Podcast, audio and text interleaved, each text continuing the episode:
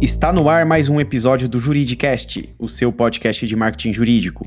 Eu sou o Leandro Ramos e hoje temos uma edição especial do Juridicast. Como junho é o mês da visibilidade LGBT+, vamos falar nesse episódio do Juridicast sobre a diversidade de gênero na advocacia. Para bater esse papo com a gente, tenho o prazer de receber aqui a Lívia Moraes, que é advogada no escritório Barcelos Tucunduva. Lívia, seja muito bem-vinda ao Juridicast. Oi, Leandro, muito obrigada pelo convite, é um prazer. Prazer é meu, Lívia. E Lívia, para a gente começar, como é ser advogada e LGBT+, dentro do meio jurídico, que historicamente é um meio bem conservador? Olha, Leandro, é, é, difícil, não vou mentir, mas eu acho que tudo gira em torno de como você se posiciona, né? Quando eu me assumi, eu ainda não tinha entrado no, no meio jurídico oficialmente em questão de mercado de trabalho. O processo de se assumir ele engloba muitas coisas, né? Quando eu entrei no meu, no meu primeiro estágio, eu tive um, um, conflito muito grande comigo mesma e eu achei que eu não ia ser aceita. A gente coloca esse peso pra gente como se a gente precisasse ser uma outra coisa para se adequar nesse ambiente conservador. Tanto que nessa minha primeira experiência, eu não era confortável em dizer que eu era lésbica ainda, e eu tive que inventar para fazer parte dos assuntos, porque é muito comum você conversa com os seus colegas sobre o final de semana, sobre as viagens, e eu não podia contar que eu era lésbica, que eu tinha uma namorada, e eu cheguei a inventar por um período de dois anos que eu tinha um namorado. E aí eu trocava todas as minhas experiências para um namorado homem que era um jogador de tênis, que a gente tinha um relacionamento maravilhoso, mas para eu ser aceita, né? Eu precisei elaborar essa história para eu sentir que estava tudo bem eu estar tá naquele meio jurídico.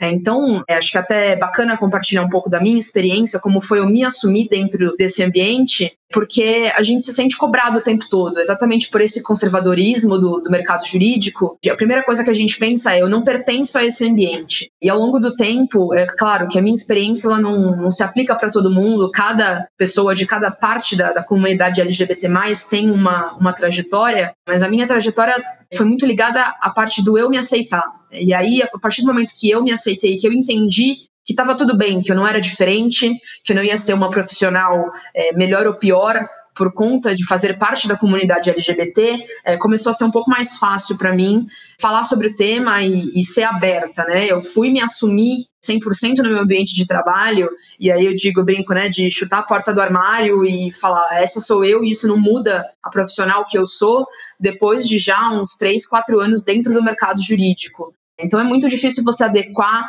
essa sensação de não pertenço com o conservadorismo do ambiente, né? Você tem que provar o tempo todo que você faz parte daquele ambiente, que tá tudo bem, que isso não muda, né? Então, acho que é, é um processo muito longo e é muito difícil. A luta acho que é diária, né? Não tem como dizer que não é. E Lívia, baseado em sua experiência, como os escritórios de advocacia podem se envolver mais com a causa LGBT+. Olha, Leandro, eu acho que o primeiro passo é uma educação interna, né? No meio jurídico e aí em qualquer outro, a gente tem um problema muito grande de falta de informação, né? A população, a comunidade LGBT, ela ainda é muito mistificada. As pessoas têm muitas perguntas e muitas dúvidas e acho que tudo parte de uma educação. Então, é um papel muito importante dos comitês internos que é para passar informação para os colaboradores é, que não são da comunidade LGBT+, eles têm que entender quais são as demandas dessa comunidade, as coisas que a gente passa, por mais que eles não tenham exatamente o lugar de fala, eles podem ser aliados muito fortes. Então, isso é muito importante né, dentro do escritório de advocacia. Então, acho que um comitê que agrega essas informações e que passa essa educação para os demais colaboradores, ele é de extrema importância. E sem contar nas contratações, né? Eu acho que, aliado com o que eu disse ali na, na sua primeira pergunta, é, a gente sente como se a gente não pertencesse. É, então, quando a gente é aceito de uma forma mais natural, quando o escritório te abraça de uma forma simples, né? Porque a gente não é, a gente não é ET. A gente é como qualquer outro, como qualquer colaborador. Eu sou uma advogada como qualquer outra mulher cis. Mas eu acho que a educação interna é sempre o primeiro passo para se envolver na causa. Não adianta você dizer e levantar a bandeira que você apoia a causa LGBT, que você respeita a causa LGBT, se internamente você não sabe do que você está dizendo. Acho que a informação é a chave do respeito, né? Então é isso. Acho que não tem muito para onde fugir disso daí. E no seu ponto de vista, quais são as principais dificuldades da inserção de profissionais LGBT no mercado jurídico? Eu acho que também, de novo, aliado com o que eu já disse, é, a gente sente como se a gente não pertencesse. Tá. É, a gente sabe o, o quão conservador é esse ambiente jurídico, então automaticamente é, o profissional LGBT ele acha que ele não pertence àquele local.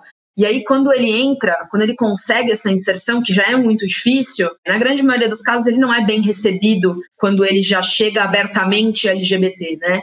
Então, a duração dele no mercado, dentro daquela experiência, né, daquela contratação, ela é muito curta, porque você consegue essa vaga, você consegue essa posição, e você chega lá, você recebe preconceito, você ouve coisas que te afetam muito, né? Então, você sai, porque a, você não se sente bem, né? E a gente acaba podando todos os nossos comportamentos, e no fim das contas, a gente cria um personagem para se encaixar. Então, a dificuldade maior é você é ser você mesmo. Para eu chegar ao ponto de ser abertamente lésbica e poder dizer e contar as minhas experiências e fazer as minhas brincadeiras, ela demorou muito porque eu precisei me sentir confortável dentro do ambiente, dentro do mercado, para eu parar de criar esse personagem e ser exatamente a Lívia.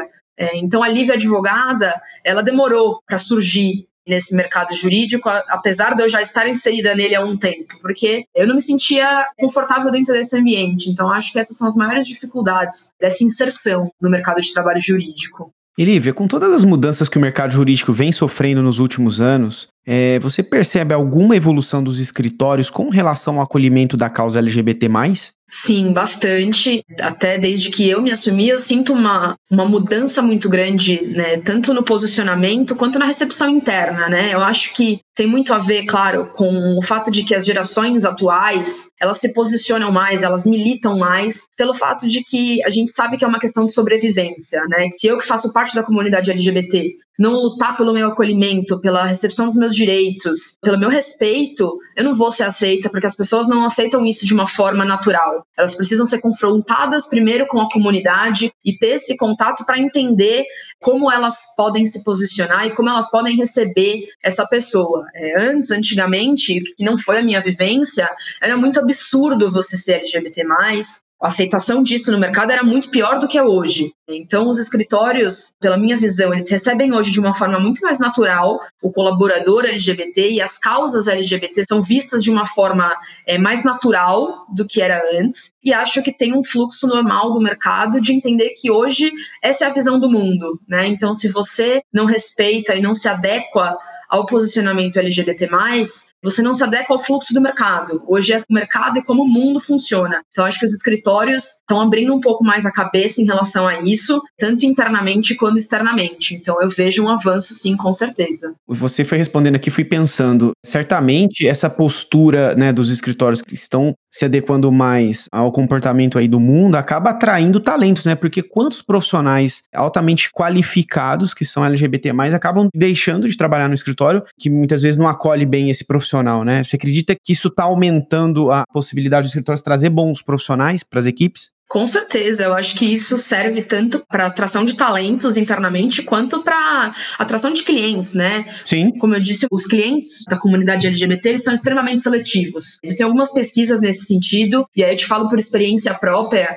Eu, mulher cis, lésbica, eu prefiro muito mais comprar um produto ou adquirir um serviço de uma empresa que eu sei que tem um posicionamento respeitoso em relação à comunidade LGBT. Eu não adquiro produtos de uma empresa que tem qualquer tipo de discurso contrário ao respeito da comunidade LGBT. E isso se adequa também ao mercado jurídico, que é um mercado de consumo como qualquer outro, né? E os talentos, eu acho que com certeza, na linha do que você disse, com essa mudança no posicionamento, os talentos eles se sentem mais confortáveis e mais aceitos, né? Eu tenho até experiências com pessoas da comunidade LGBT+, que me procuram e me perguntam como funciona hoje dentro do escritório. Exatamente a primeira pergunta que você fez, Lívia, como que é ser advogada lésbica dentro de um escritório, né, que tem um porte como o seu, e hoje eu consigo passar uma experiência positiva que antigamente eu não conseguia passar e essas pessoas falam: "Nossa, então tudo bem eu aplicar para uma vaga". E assim, claro, as experiências elas variam de pessoa para pessoa, de empresa para empresa, de escritório para escritório, mas ver esse posicionamento de uma forma mais favorável, com certeza atrai esses talentos e eu te garanto que tem talentos aí que estão marginalizados e que não se sentem pertencentes, né, a esse ambiente, que hoje eles veem essa possibilidade de trabalhar num escritório de advocacia como uma possibilidade realmente, que para eles antes não era. É até poxa, vou entrar na faculdade de direito? Será que eu vou ter uma oportunidade de emprego? Sim, talvez. Eu acho que, claro, é, eu não ocupo todos os lugares de fala dentro da comunidade LGBT, mas tendo contato com muitos deles, existe uma dificuldade muito grande né, dessa aceitação e ela cria a marginalização de algumas dessas comunidades, principalmente a comunidade trans, né? Que a inserção deles no mercado de trabalho é uma, é uma situação muito mais complicada, e aí eu acabo dizendo que eu estou num lugar privilegiado a parte L da sigla ela acaba sendo privilegiada nesse sentido, o que os profissionais transexuais não têm, até por uma questão de acesso à educação, enfim, aí é uma pauta muito específica que tem muitos desenrolares, mas com certeza esse acesso hoje é muito mais fácil e atrai muito mais talentos. E também atrai, imagino eu, clientes também que cada vez mais colocam uh, critérios de diversidade, não só de diversidade de gênero, mas todo tipo de diversidade como um critério para escolha de escritórios, correto? Com certeza. É, muitos clientes, e eu converso muito com amigas minhas que trabalham em outras empresas, é, essas empresas colocam como um dos critérios um programa de diversidade. Eles não fazem, os escritórios e as empresas, eles não passam para a fase 2 da contratação, eles não recebem propostas, enfim, se não tem esse discurso, e além do discurso, né, se não tem esse posicionamento, porque faz parte do DNA da empresa, faz parte do programa deles de respeito interno e com certeza, é, como eu disse, o mercado LGBT ele vai procurar alguém que se adeque a esse discurso. Então ele não vai contratar alguém que não tenha esse posicionamento respeitoso, que além do posicionamento que não cumpra esse respeito internamente, né? Já conheço casos de pessoas e empresas que deixaram de contratar outras empresas exatamente por esse critério, né? Então isso é muito real. E Lívia, para a gente linkar essa nossa conversa aqui com a comunicação dos escritórios, no dia a dia, no que os escritórios devem se atentar na sua comunicação com as minorias? Principalmente a comunicação interna. A comunicação interna ela é, um, é um ponto muito sensível, né? Eu costumo dizer e brincar com o meu grupo de aliados, né, que eu tenho dentro do escritório, que a gente faz essa questão toda de educação, né, e de formar aliados conscientes. A primeira coisa é assim, não pergunte coisas que você acha que vai ofender. Se você pensou e parou por um momento, nossa, será que essa pergunta vai ofender? Não faça. Né? E na mesma linha, se você não faria essa pergunta para o seu amigo, homem ou mulher cis, hétero, não faça para alguém da comunidade LGBT. Eu já recebi perguntas no sentido de, nossa, mas você é tão bonita, por quê? E você fica se sentindo numa posição que você se sente um ET, né? Então, assim, não faça perguntas íntimas para esse colaborador. Não pergunte coisas que você acha que vai ofender. Não pergunte como ele chegou lá. Nossa, mas por que que você é lésbica? Nossa, não entendo. Não faça perguntas que você acha que vai ofender. É, perguntas íntimas de qualquer cunha aí para qualquer pessoa, né? De qualquer parte da comunidade LGBT. Não use termos pejorativos de qualquer forma. E aí eu vejo um movimento muito engraçado, porque a comunidade acabou se apropriando de alguns termos exatamente por defesa. Então, os termos, né, o viado, o sapatão, é, eles são termos que a gente se apropriou para evitar o preconceito do outro. Mas a gente brinca que você, homem hétero cis, você não vai chamar, por mais que ele seja seu colega, seu amigo, o seu amigo gay de viado a comunidade se apropriou desses termos é, em tese pejorativos por questão de defesa. Então você que não faz parte da comunidade não use esses termos, eles são extremamente pejorativos e eles causam uma dor muito grande na gente. E aí, em paralelo também, repito, não, não é meu lugar de fala exato, mas em, principalmente a questão da comunidade trans, né? Use os pronomes corretos. Isso é uma questão de educação muito forte também, principalmente dentro do RH.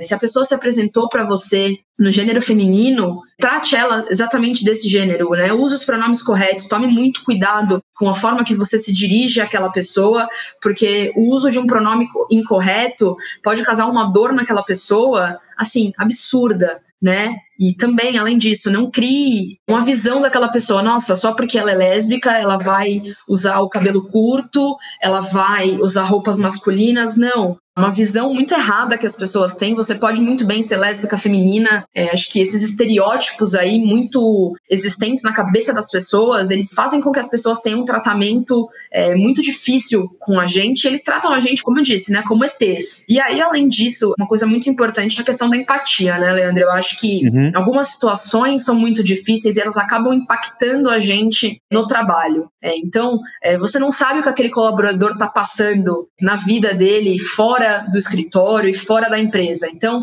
é, ele pode ter sido mandado embora de casa, ele pode estar sofrendo agressões, ele pode estar sofrendo uma questão muito grande, né, de identificação de gênero. Então, tem a questão do uso dos hormônios. É, isso acaba afetando a pessoa no ambiente de trabalho. Então, a empatia com esse colaborador, ela é muito importante dentro do ambiente de trabalho, porque não quer dizer que aquele colaborador ele é preguiçoso ou que ele não quer fazer tal trabalho, mas às vezes ele simplesmente não consegue. As questões externas afetam muito é, o que a gente passa e isso afeta a produtividade. Então, a empatia é muito importante e, com certeza, a criação de um ambiente interno de acolhimento, né? Eu tenho o privilégio de ter um ambiente de acolhimento muito grande dentro do local onde eu trabalho. Então, eu tenho a liberdade de trazer as minhas questões externas, as minhas lutas, né? As minhas questões que acabam afetando, às vezes, o trabalho. Eu tenho a liberdade de tratar isso com o meu grupo de aliados. E muita gente não tem. Eu não tive isso nos antigos ambientes, nas minhas primeiras experiências isso acabou afetando muito a minha produtividade, o meu rendimento e o meu desenvolvimento, né? Então hoje que eu tenho um grupo de aliados forte que me apoia e que segura minha mão mesmo, isso impacta muito em como eu me vejo como profissional e como eu rendo como profissional, né? Então, se eu for te falar as perguntas que não fazer e o que não dizer, a gente fica aqui por três dias, né? Porque é, é tudo muito sensível. Mas assim, se você tem alguma dúvida, se você não sabe o que dizer, se você não sabe como tratar, tudo baseado no respeito, você pode perguntar, mas também com muito cuidado, porque às vezes uma pergunta que para você é muito simples, ela pode afetar e ser um gatilho muito grande para quem faz parte da comunidade LGBT+.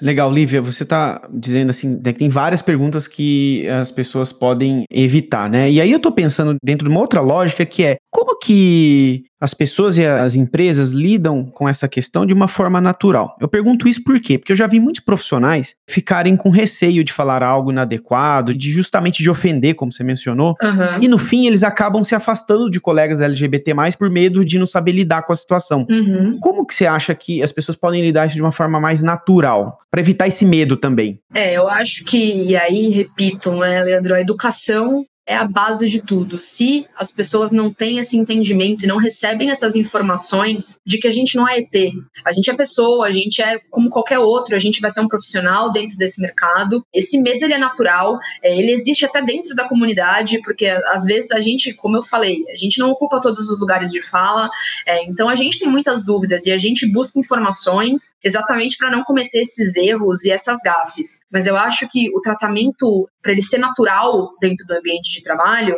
ele precisa ser tranquilo no sentido de você precisa entender que esse colaborador e essa pessoa, por mais que ela tenha essas questões que eu disse que precisa ter uma questão de empatia aí do contratante, né, em relação a esse profissional, você não, não vai tratar essa pessoa diferente do que você trata o profissional que não faz parte da comunidade LGBT+ tanto em questão de oportunidades, em questão de acesso à informação, cursos e tratamento até físico. Eu já ouvi relatos de pessoas LGBT+, que foram colocadas dentro da empresa em uma mesa que era extremamente separada dos outros colaboradores, porque o próprio contratante tinha receio de como ia ser a inserção dessa pessoa e como a pessoa ia se sentir. E aí essa separação física, essa segregação física, foi um gatilho muito grande para essa pessoa. Então, é, o tratamento natural ele ocorre quando os contratantes e quando as pessoas que pertencem a essa empresa, eles têm acesso à informação. Como você disse, às vezes a gente mesmo não sabe como lidar. Você pode perguntar, mas de uma forma, você tem que tomar muito cuidado porque é aquilo que eu te disse, é, você não vai fazer uma pergunta para essa pessoa que você não faria para um outro colaborador heterossexual, cisgênero. Você não pergunta para essa pessoa é, como é a vida sexual dela e outras coisas íntimas que você não perguntaria para um outro colaborador. Eu acho que o centro de tudo isso, para esse tratamento natural, é realmente a informação. A gente não é diferente, a gente só precisa de um pouco mais de respeito, porque a gente precisa ser visto. Então a gente exige isso exatamente porque se a gente não lutar pela nossa comunidade, infelizmente, ninguém faz isso pela gente, por mais que a gente tenha aliados e parceiros. Mas assim, em questão de você tem dúvida, você pode perguntar, mas tomando muito cuidado como essa pergunta é feita, porque ela pode ser recebida de uma maneira muito, muito, muito sensível. Lívia, a gente está no mês de junho, que é o mês da visibilidade LGBT+.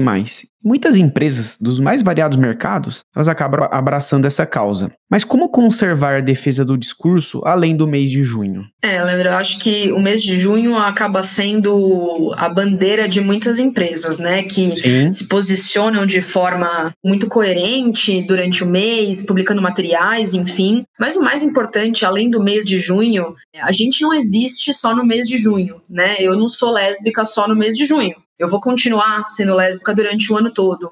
Então não adianta é, uma empresa fazer um posicionamento muito forte durante esse mês, levantar a bandeira né, da diversidade, da comunidade LGBT, só durante esses 30 dias. O respeito interno e externo, a comunicação com as minorias, a linha de contratações, o andamento dos comitês internos para a criação de materiais e para a disseminação de informação, ele tem que ocorrer durante o ano todo além só do mês de junho, né, não adianta a empresa publicar materiais e fazer essa visibilidade ao longo do ano se internamente ele não respeita o funcionário LGBT+, se ele não possui funcionários LGBT+, né? Acontece muito de a gente ver por aí um, nossa, somos uma empresa muito diversa e você vai olhar internamente e não tem diversidade alguma. Acho que tem que tomar muito cuidado em como você levanta essa bandeira e como você vive essa bandeira internamente dentro da sua empresa, né? Tem essa diferença muito grande. Ou seja, é manter discurso alinhado à prática, né? Exatamente. Não adianta você falar uma coisa e fazer outra, né? E aí eu falo por contato com muita gente que trabalhou em empresas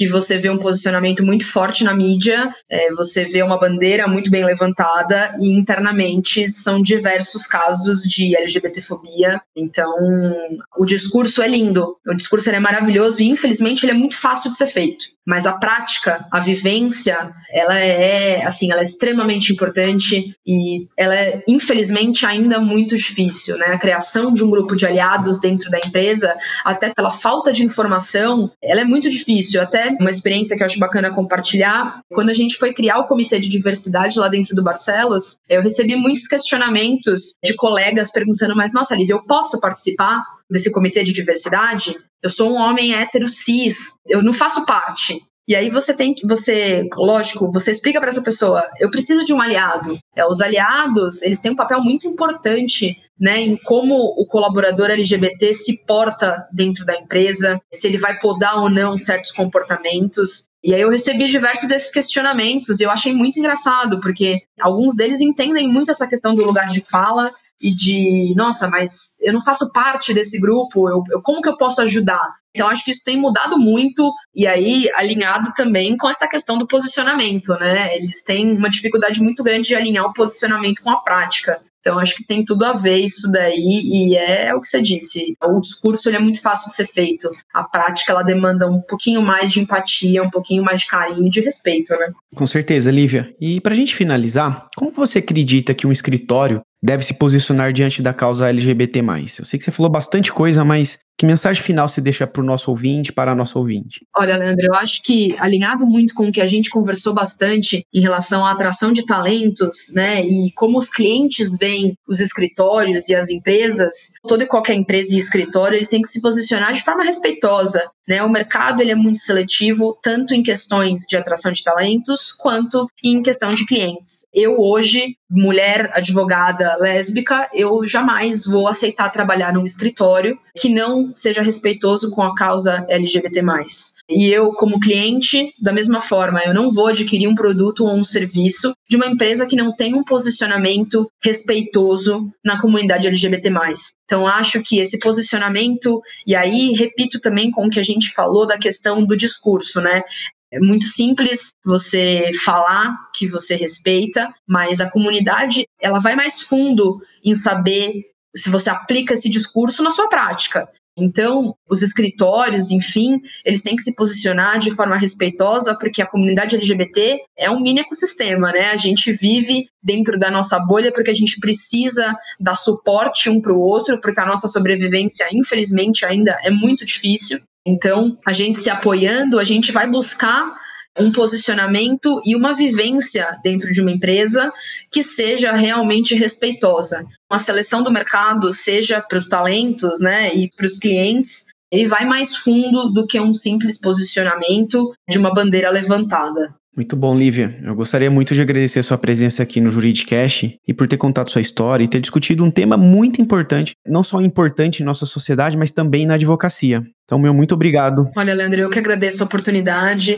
É um prazer para mim poder contar um pouco da minha história e que isso sirva de empurrãozinho para quem vem depois de mim, né, para as gerações que vão seguir aí no mercado jurídico, que essas pessoas tenham um pouco menos de medo, porque é, não só eu, mas muitos outros profissionais que já chutaram a porta do armário, né? A gente já está aqui, eu levanto essa bandeira exatamente por isso, porque quando eu precisei me assumir, eu tive que procurar algumas referências, tanto dentro do mercado jurídico quanto no mercado no geral, para eu me sentir apoiada. Então, eu gosto bastante de falar sobre isso e de compartilhar minha experiência é, para dar a mão para quem ainda está dentro do armário. E lá é muito escuro, lá é muito solitário você tá lá dentro. Então, você ter uma mão que te ajude a sair de lá com um pouco mais de segurança, isso dá um impacto muito forte. Eu espero que essa nossa conversa aí sirva de referência para alguém que precise de ajuda aí e estou sempre por aqui. Foi um prazer enorme. Prazer é meu, Olivia. Muito obrigado. Obrigada.